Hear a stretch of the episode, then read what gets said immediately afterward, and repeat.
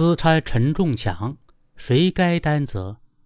该当何责？哈尔滨一栋居民楼承重墙被砸，两百户居民紧急疏散。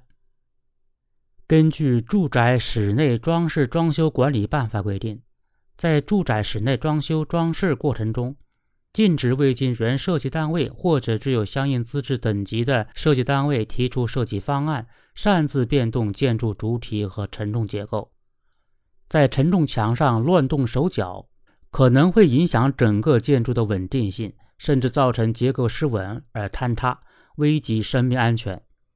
关于私拆承重墙的问题，上海市司法局副局长罗培新接受媒体采访时表示：“墙体与墙面不同，室内墙面属于业主专有，室内墙体属业主共有。”业主对墙体的使用不得破坏其基本功能。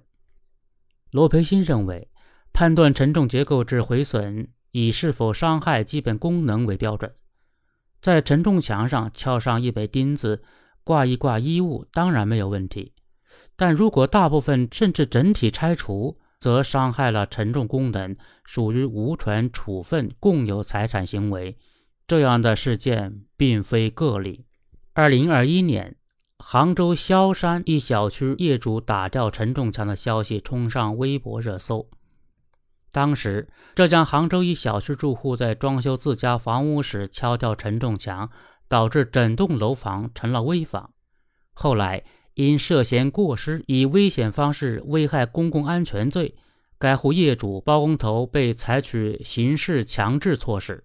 针对哈尔滨居民楼承重墙被砸事件。北京有关律师从民事责任、行政责任和刑事责任三个方面进行解读。从民事责任角度来说，拆除承重墙对楼体造成损坏，影响楼内其他业主正常居住，对他人有侵权行为，民事上需要进行赔偿，包括赔偿房屋修复、加固费用，以及这段时间其他业主不能居住造成的损失等等。从行政责任角度来说，私自拆除承重墙违反了《建设工程质量管理条例》。房屋建筑使用者在装修过程中擅自变更房屋建筑主体和承重结构的，责令改正，处以五万元以上十万元以下的罚款。从刑事责任角度来说，私自拆除承重墙的行为让楼房变危楼，危害公共安全，涉嫌构成以危险方法危害公共安全罪。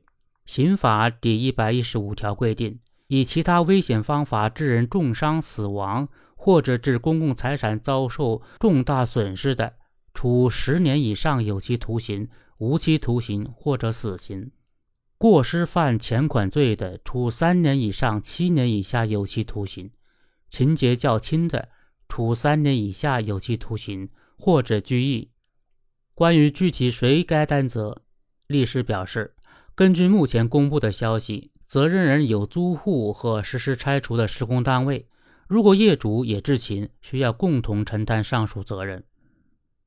为了小家的装修，私自拆改承重墙，危害的是大家的公共安全。承重墙承载的不仅是房屋的重量，更是生命的重量。大家在装修房屋的时候，一定要严格遵守相关法规。多一分思虑，也是对自己、对他人的生命负责。相关部门也要加强监督，该叫停的叫停，该处罚的处罚，绝不能手软。